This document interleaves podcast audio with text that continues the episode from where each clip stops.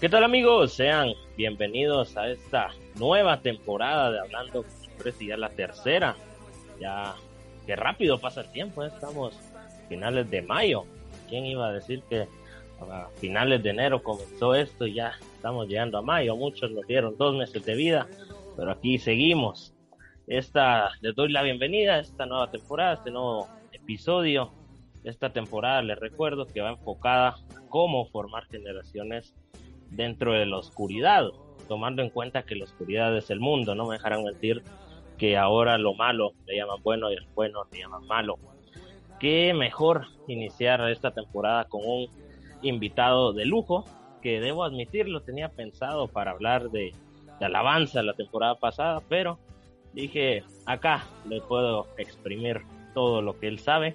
Hoy me acompaña Carlos Ulín, él tiene 29 años, Muchos a lo mejor lo conocen como Dani, otros como el bajista, otros como Ulin, Ulin Jr. Tiene muchos nombres. Él es pastor de jóvenes, ministro de alabanza. Él, sin duda alguna, vamos a poder hablar muchas cosas con él. Así que sin nada más que añadir, los invito a sintonizar este episodio. ¿Qué tal, Carlos? ¿Cómo estás? ¿Cómo te encuentras en esta tarde.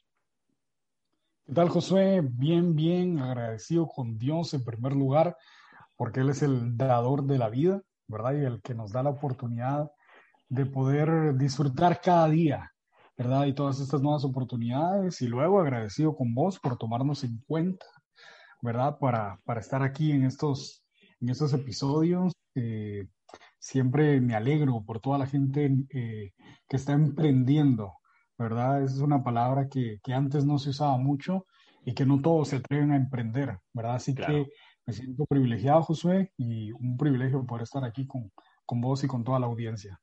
Te agradezco que hayas aceptado y, pucha, que, que vos puro locutor, te escuchás. Eh, antes, antes de, de, iniciar, ya para todos te conozcan y digan, uy, yo nunca había escuchado de él me gustaría que nos contaras quién es Carlos Ulín. Bueno, eh, voy a hacer diferencia de Carlos Ulín. Bueno, ahí sí es necesario mencionar, José, Carlos Ulín Jr., porque tengo el privilegio de llamarme igual que mi papá. Fíjate que oh. dentro de nuestra denominación, yo pertenezco a las iglesias de Dios, él es pastor general también de la iglesia donde yo asisto, y, y entonces cuando dicen Carlos Zulín, entonces algunas veces se están refiriendo a él y a veces a mí o a vos. Pero bueno, para hacer la diferencia me llaman el Junior también, cosa que, ah, no mucho, no me mucho me gusta vos, porque como que te hacen hacer como un bebé, ¿no? Cabal. Pero, pero bueno, hablando de mi persona, Carlos Daniel Ulín, pues bueno, eh, soy eh, hijo de pastor, una bendición que, que, que muchos quisieran tener, pero, pero a la vez es muy difícil, ¿verdad? Eh, he nacido en un hogar cristiano, ¿verdad? Pentecostal, pertenezco siempre a las iglesias de Dios, es mi segunda familia, ¿verdad? Y bueno, ¿qué más te podría decir? Bueno, creo que en el desarrollo de toda esta plática vamos a ir explorando un montón de cosas, pero soy apasionado por, por la música. y creo, creo que que las artes se crearon para adorar a Dios también, ¿verdad? No solo entretenimiento, sino para poder tener esta comunicación directa con el Padre y poder estar en una sintonía con Él, ¿verdad? Entonces, eh, me gusta todo lo del sonido, siempre estuve en constante comunicación con Él para decirle a Dios que voy a continuar en la universidad y precisamente seguí una licenciatura en tecnología acústica y sonido digital y gracias a eso, sumándolo a mi ministerio, híjoles, hemos hecho grandes cosas, hemos avanzado y hemos podido ayudar a, capacitar a muchas personas. Fíjate, Josué. Así que eh, eso es una de las pocas cosas que hacemos, ¿verdad? Y, bueno, un pequeño resumen de donde estamos ahorita, José. Gran introducción. Exalumno del verbo. Ah, y exalumno del verbo, igual que vos. Mejor colegio que ha existido en toda la historia.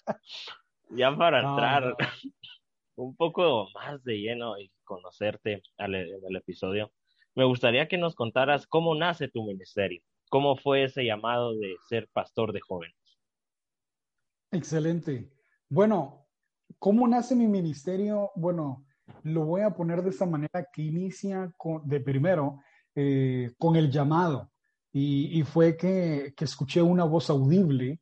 Eh, bueno, y eso, y eso podríamos extendernos un poquito más, pero bueno, eso es para otro tema de, de cómo una voz audible, porque se puede escuchar algo y no está muy claro, ¿verdad? Claro. Pero fíjate que estaba en mi clase de computación, en mi colegio, Lluvias de Gracia, eh, en el año, bueno, tendría que hacer cuentas, fíjate Josué, no me recuerdo qué año fue, ya, ya, estoy grande, ya mencionaste mi edad, ya me revelaste, pero fíjate que estaba al frente de una computadora jugando un jueguito de Mickey Mouse en blanco y en negro.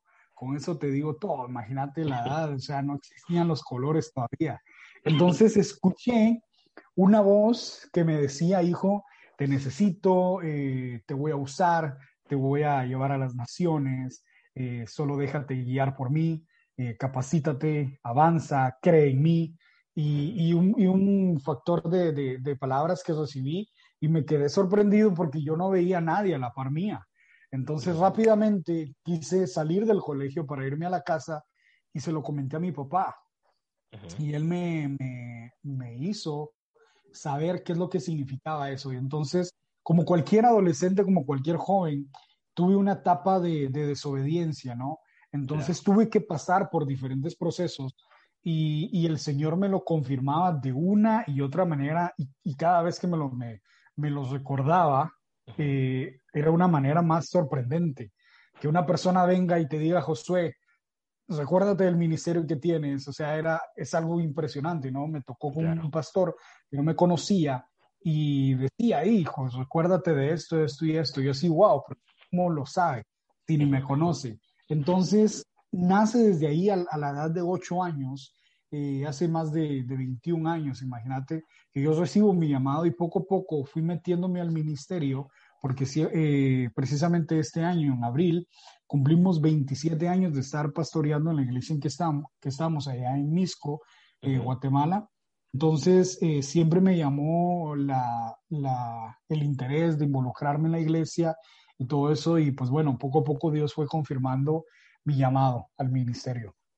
Qué bonito, qué bonita historia. Y tener razón, muchas veces uno puede escuchar y no sabe que es Dios.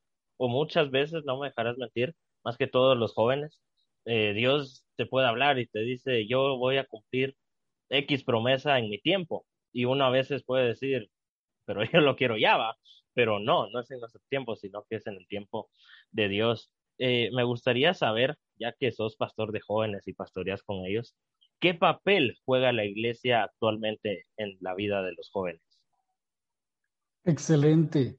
Es, es una pregunta que me gusta muchísimo porque es, es una pregunta en, en, de doble arma de doble filo, porque claro. la iglesia está para poder aconsejar y guiar a, a, todas las personas, y en este caso estamos hablando de los jóvenes, ¿no? Pero, pero, ¿por qué digo que es de arma de doble filo? Porque cuando les va bien, algunos son agradecidos y algunos otros no, pero cuando les va mal, en todos los consejos que les damos y todo eso a los patojos, pues ahí sí ya echan en cara que la iglesia fue la culpable de esto y lo otro, ¿verdad? Pero entonces el papel que juega la iglesia es amarlos tal y como son, ¿verdad? No por lo que hacen, no por, por lo desobediente que son, sino por, por el valor que tienen y, y por, porque somos todos hijos de Dios. Y algunas personas pues sí nos ha costado eh, que, son, que son muy desobedientes, que les pasa y les pasa muchísimas cosas. Entonces, para eso estamos nosotros, para reconciliarlos, para abrazarlos, porque ¿quiénes somos para juzgarlos? Si claro. nosotros mismos somos inmerecedores de todo lo que tenemos y aún con, con lo poco, con lo mucho que tenemos, eh, no somos merecedores de ello. Entonces, como iglesia, debemos de siempre recordar que estamos para amar, para abrazar a la gente, para, para servirles, porque Jesús mismo dijo que, que, el Hijo del Hombre no había venido para, para ser servido, sino para servir. Y nosotros, como iglesia, jugamos ese papel de mostrarles realmente que los amamos, sino un amor fingido, sino un amor genuino, ¿no? Que miren en nosotros ese amor y entonces cuando realmente amamos a las personas por lo que ellos son, las personas se abren rápidamente, ¿verdad? Entonces eso es algo fabuloso, algo, algo grandioso que sucede en la vida de las personas. Del corazón más duro, cuando tú le demuestras amor, esa persona se abre. Claro. ¿Verdad?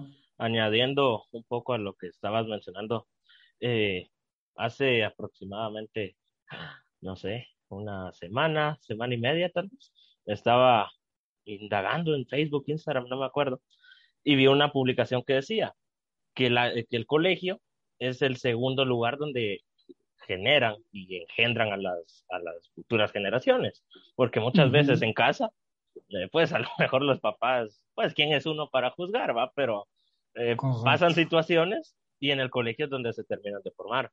Pero yo creo que también la iglesia entra ahí, ese sería el tercero, o incluso más importante que el colegio, porque es mejor que en la iglesia, como bien lo mencionabas, eh, que el amor es real y se demuestra, eh, se vayan formando que en un colegio que, que pues muchas veces se ven eh, personas hasta cierto punto hipócritas, si se podría llamar así, pero eso ya son otros 20 pesos, como dirían. Yo eh, me gustaría saber, ya mencionamos tu edad, no te estoy llamando anciano ni nada, pero no, hay, hay diferencias de edad y me gustaría saber, ¿crees que es más difícil formar generaciones ahora que antes? Porque no me dejarás mentir, yo tengo 18 años, yo te podría decir del, del que hace 8 o 10 años, no se veían las cosas que se ven hoy. Eh, antes uno escuchaba a alguien está fumando, uno decía, Uy, no, este tipo qué malo es, pero ahora es algo tan normal. Eh, la música, pues es otro tema que vamos a tocar, eh, ha cambiado, el, los, el matrimonio igualitario igual, son cosas que el mundo te ha tratado de vender que ahora están bien. Y ahora nos tachan a nosotros de decir, ah, ellos son los raros, pero no, nosotros tenemos la verdad, que, que pues estamos con Dios y todo, y la Biblia nos ampara y todo eso, pero no sé, ¿qué opinas acerca de esto? Correcto. Bueno, lo difícil siempre va a estar en, en todo tiempo, en toda generación. Siempre van a haber impedimentos que, que nos obstaculice llegar a nuestro objetivo. Pero, sabes, estamos en, en un tiempo eh, crucial donde realmente la iglesia, como decían las otras preguntas, debe tomar realmente su, su, papel y saber de que estamos para amar a las personas. Mira, la iglesia eh, está hablando en general. Eh, precisamente acabo de terminar un curso sobre historia de la iglesia y, vemos desde que el inicio de la iglesia, desde la primera iglesia primitiva, comenzó así a obtener eh, persecución y, y fue dividiéndose no por lo que venía de afuera, sino por lo que se fue eh, surgiendo desde dentro, porque yo no estoy de acuerdo con lo que vos pensás. Y entonces, híjoles, o sea, eso es, como vos decís, esos son otros 20 pesos para otras, otras reuniones, ¿no? Y nos llevaría horas estar platicando sobre la historia. Pero, sabes, como te digo, siempre va, va a ser difícil, pero no es imposible. Y podría decir de que ahora es más fácil. ¿Por qué? Porque tenemos, así como ha subido todo el pecado y tantas cosas que se han visto, que vos has mencionado algunas, tenemos la facilidad de poder contactarnos con ellos. Mira, necesitamos para formar generaciones, primero necesitamos ganarlas, o sea, e-, evangelización masivo. Luego necesitamos un discipulado. Y antes, para hacer estas dos cosas, era de cara a cara. Teníamos que ir hacia las casas, teníamos que ir a buscar a las personas y ahora se nos facilita tuvimos recientemente, bueno, todavía estamos viviendo lo de la pandemia, pero ya en muchos países como el que yo estoy ahorita, eh, ya, ya no se usan mascarillas, ya, ya puedes tener contacto con las personas, ya puedes ir a, reuniones masivas, etcétera, etcétera. Eh, pero la tecnología ha ido avanzando, que nos ha, ha, dado la oportunidad de, de poder eh, conectarnos. Precisamente el, el mes que viene voy a estar dando un curso que se llama Iglesias Virtuales y precisamente habla sobre esto, seguir formando generaciones a través de los medios que tenemos, por medio de los medios que tenemos. Entonces, creo que es más fácil porque se te facilita la, la forma en que puedes evangelizar y puedes disipularla. Pero obviamente, como Jesús no lo muestra, eh, el discipulado no es solo de una clase, sino es de todos los días y mejor si lo tenés cara a cara. Entonces, hay diferentes métodos, hay diferentes eh, formas de poder eh, formar generaciones. Y wow, dijiste formar generaciones, no formar una persona, porque si cuesta formar una persona, formar una generación, ya nos metimos a, una, a hablar de una generación, ¿verdad? Pero, pero sí, o sea, evangelizar y discipular, creo que en estos días se está dejando de hacer, pero debería ser más fácil con todos los medios que tenemos, Josué. Cabal tocaste el punto de, mi siguiente pregunta. Y mencionabas sobre las redes sociales como, ahora imagínate, estamos grabando vos en Estados Unidos, yo en Guatemala, antes teníamos que estar cara a cara para estar haciendo esto. Pero mencionabas que hay que aprovechar y estoy totalmente de acuerdo con eso, pero te pregunto, ¿cómo fomentar a los jóvenes a que se unan? Porque a mí me pueden mandar 100 links, pero si yo digo, yo no quiero buscar de Dios, no me voy a meter a ninguno. Entonces, ¿cómo se hace? Porque antes se veían casos que iban los patojos casi a la fuerza con los papás, pero ahora la decisión está en uno. Entonces, ¿cómo se puede fomentar a los jóvenes a buscar de Dios a través de las nuevas medidas?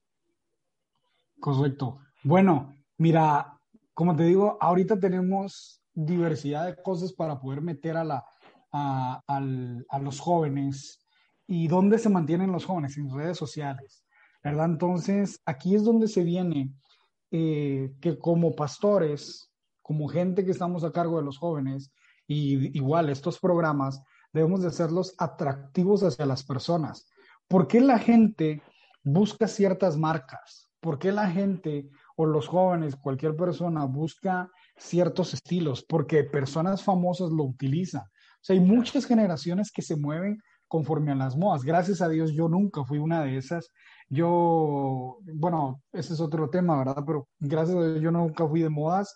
Entonces, si a mí me gusta algo, yo me lo compraba, etcétera, etcétera. Entonces, metiéndome al curso que voy a dar, que es de iglesias virtuales, nosotros tenemos una gran competencia que el mundo ya estaba metido en, en redes sociales o sea, empresas y todo eso, música, etcétera, etcétera, etcétera. Entonces la iglesia como que se atrasó un poquito y se metió tarde a, la jugada, ¿no?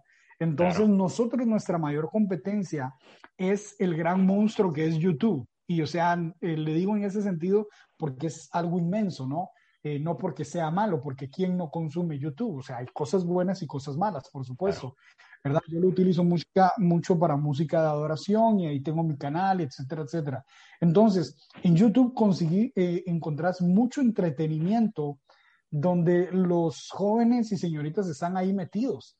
Entonces, nuestros programas, la liturgia que tenemos que presentar, ojo con esa palabra, eh, tenemos, que, tenemos que hacerla no atractiva, pero no quiero caer en eso de hacer un show, porque no estamos llamados a, hacer entretenimiento.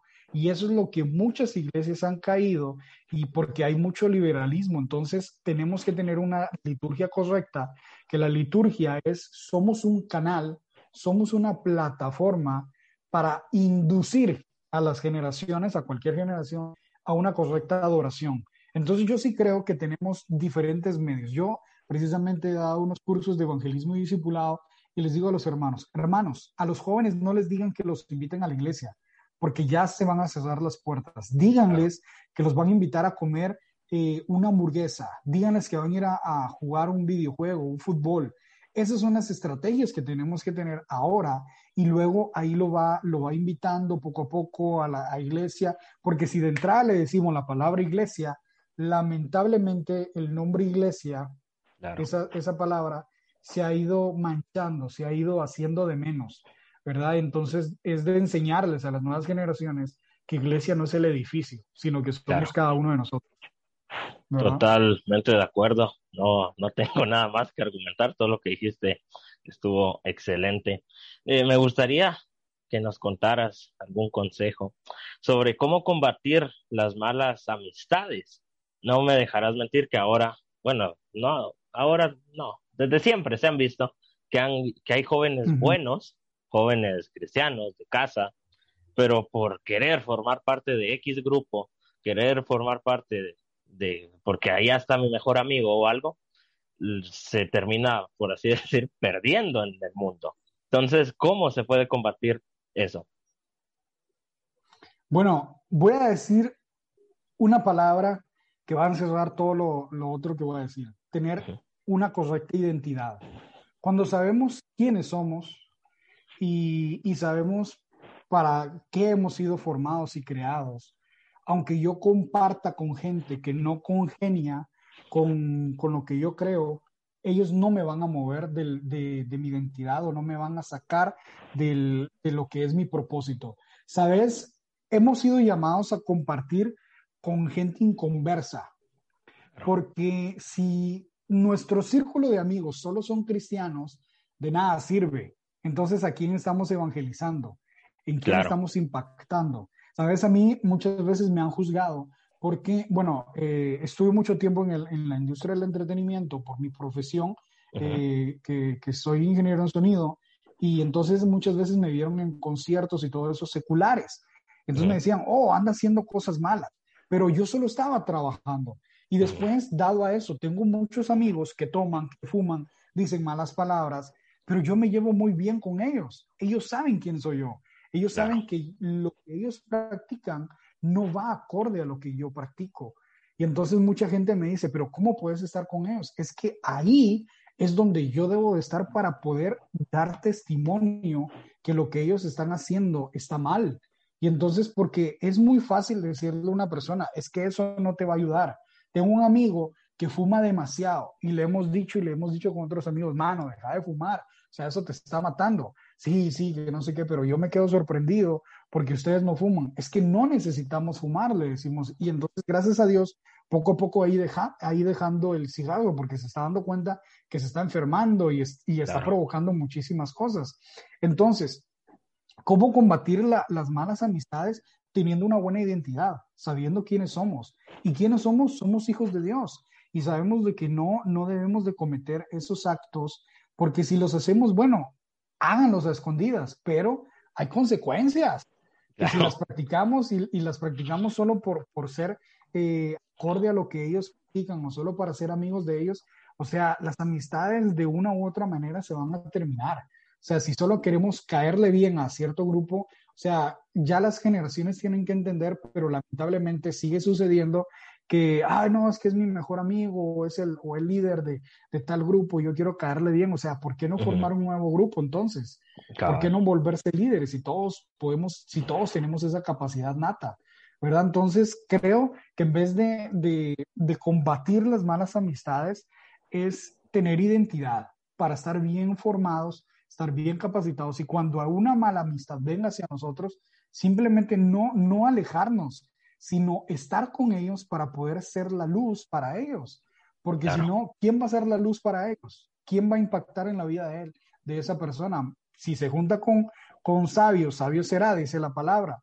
Entonces, si un necio se junta con un necio, una mala amistad, se junta con una mala amistad, híjoles, ahí ya se, se, perdió todas esas dos personas o dos generaciones. Pero entonces creo que podrías resumir en tener una buena identidad para que no te pierdas, Josué.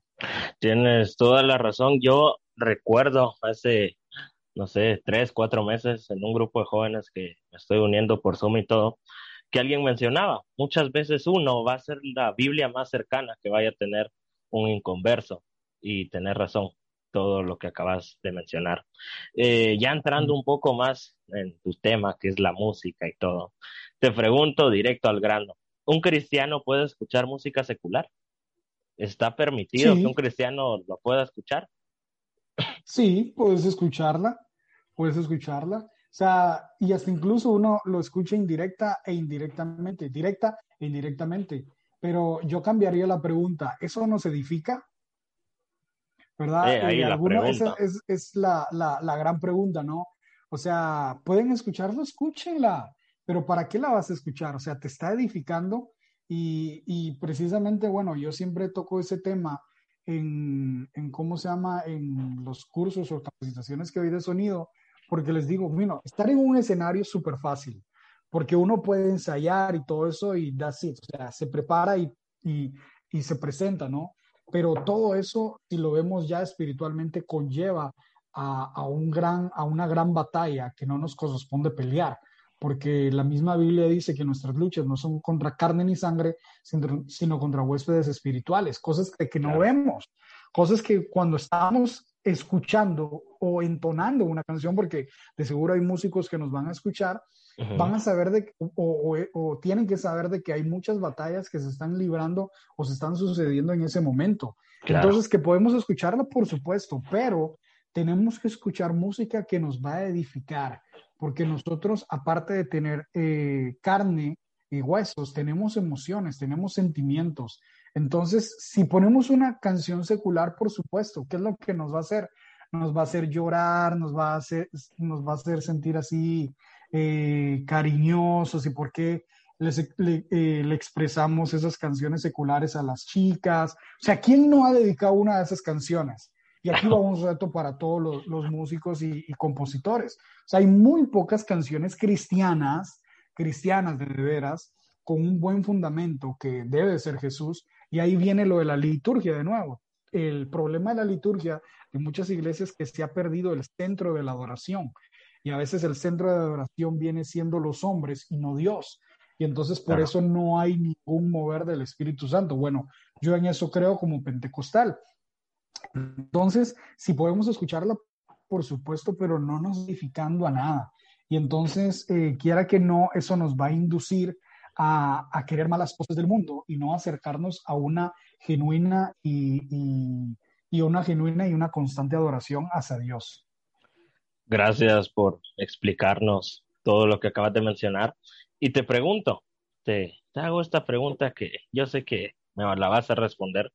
¿Está bien que la iglesia copie cosas del mundo musicalmente hablando, en el sentido de, imaginemos que X iglesia va a hacer un concierto cristiano y van a invitar a jóvenes y todo.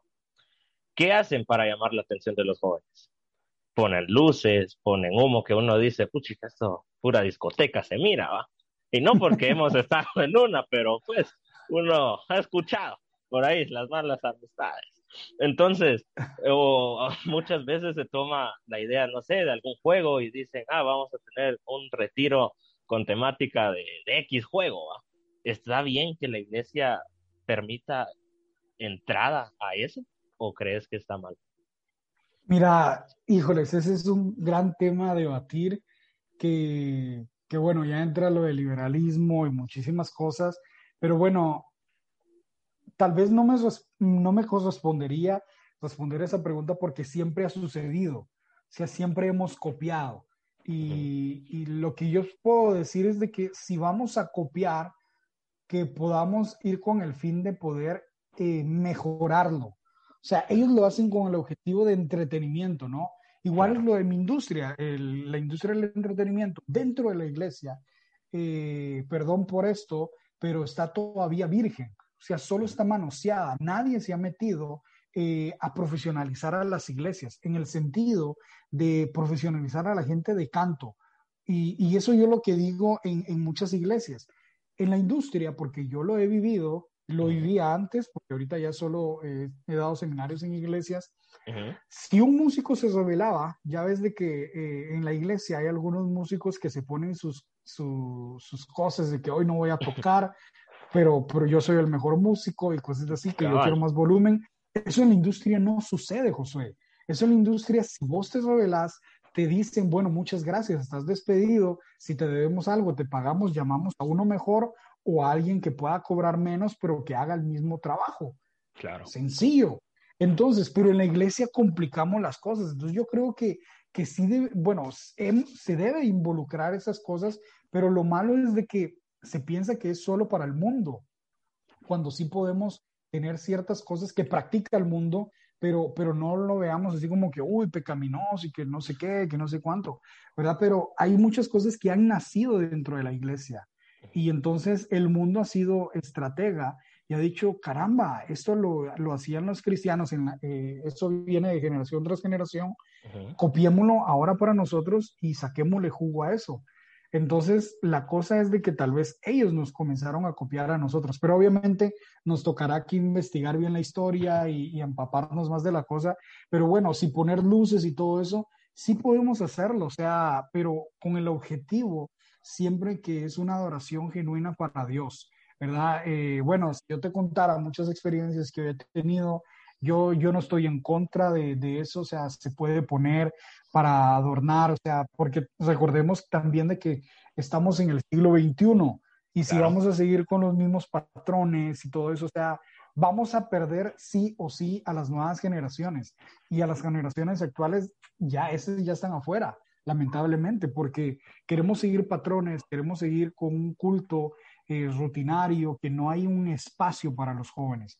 Mira, yo siempre he dicho, los jóvenes necesitan un espacio y personal para ellos.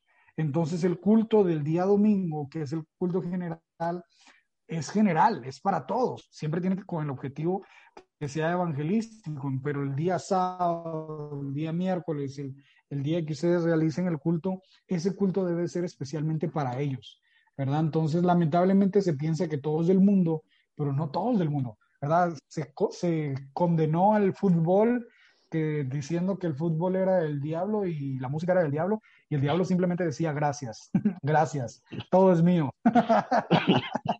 ¿verdad? Gracias por explicarnos, ya estamos entrando a la etapa final del episodio y me gustaría que dieras algún consejo a todos los jóvenes y no tan jóvenes que nos vayan a escuchar para mantener una comunión con Dios.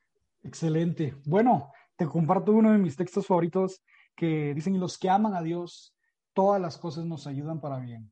Josué, amar significa renunciar a muchas cosas.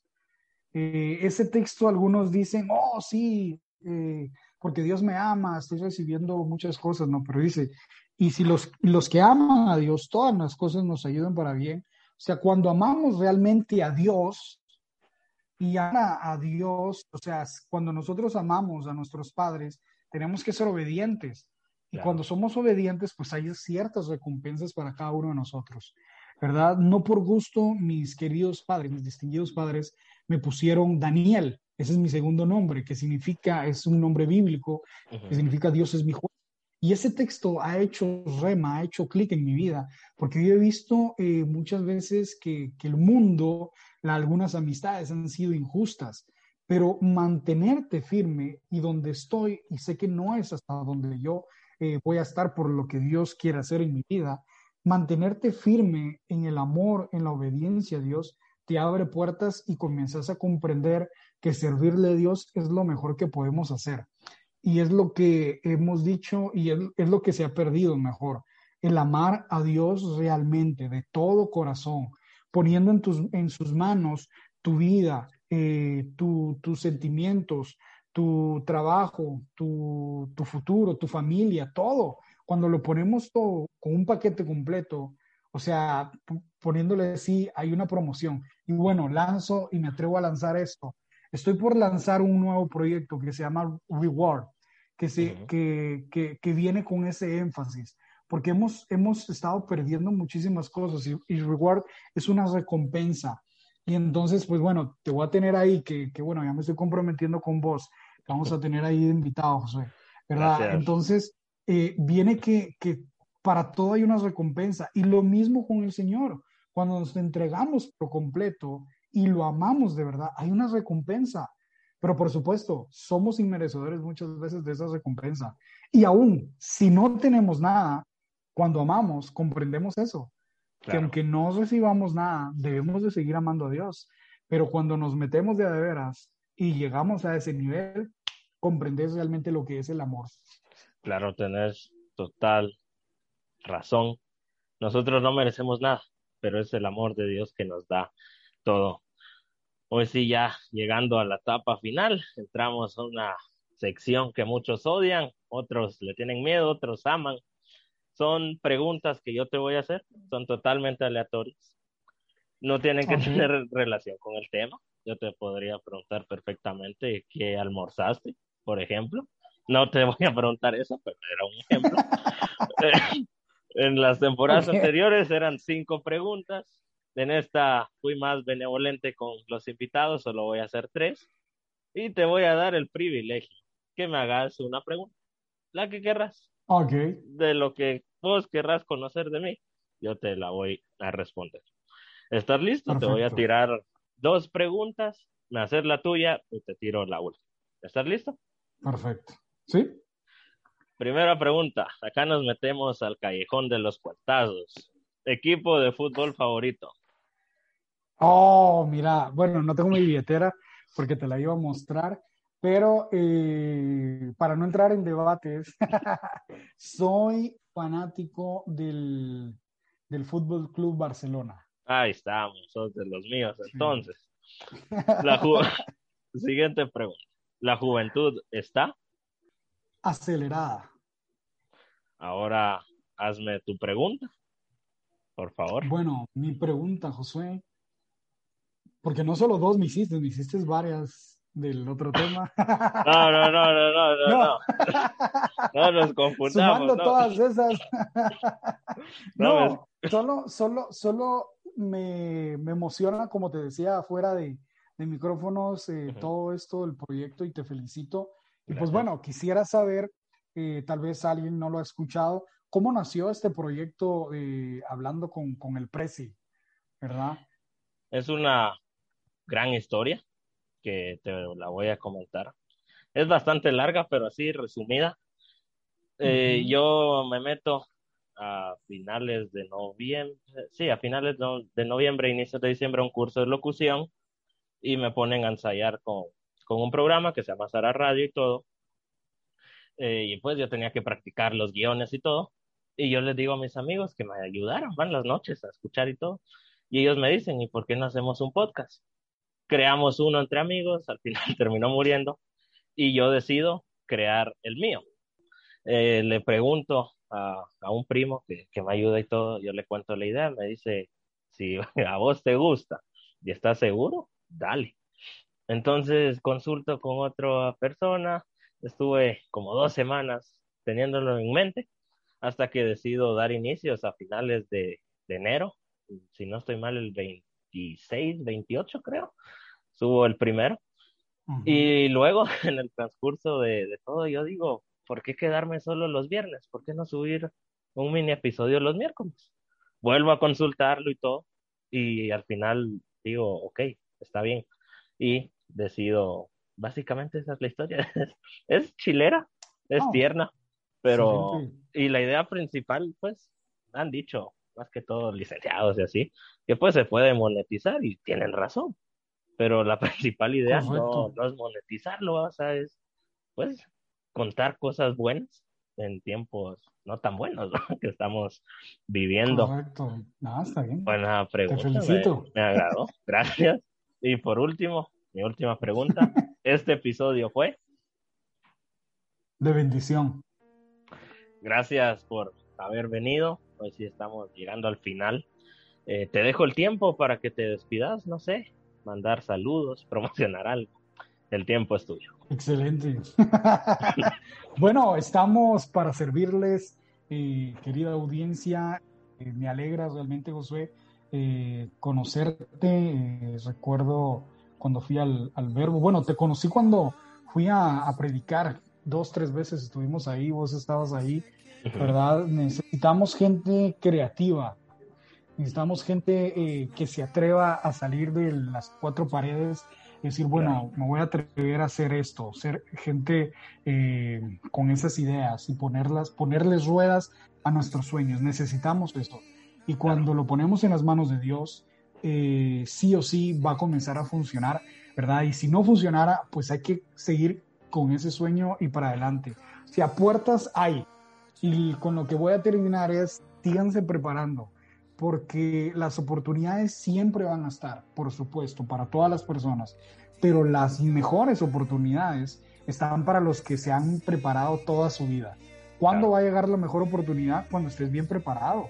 Y entonces en el camino, cuando ya estés listo, híjole, te va a llegar, te vas a subir y vámonos a arrancar con todos esos sueños y esos proyectos. Así que Dios me los bendiga, sigamos avanzando eh, el, es una bendición estar aquí con vos, ¿verdad?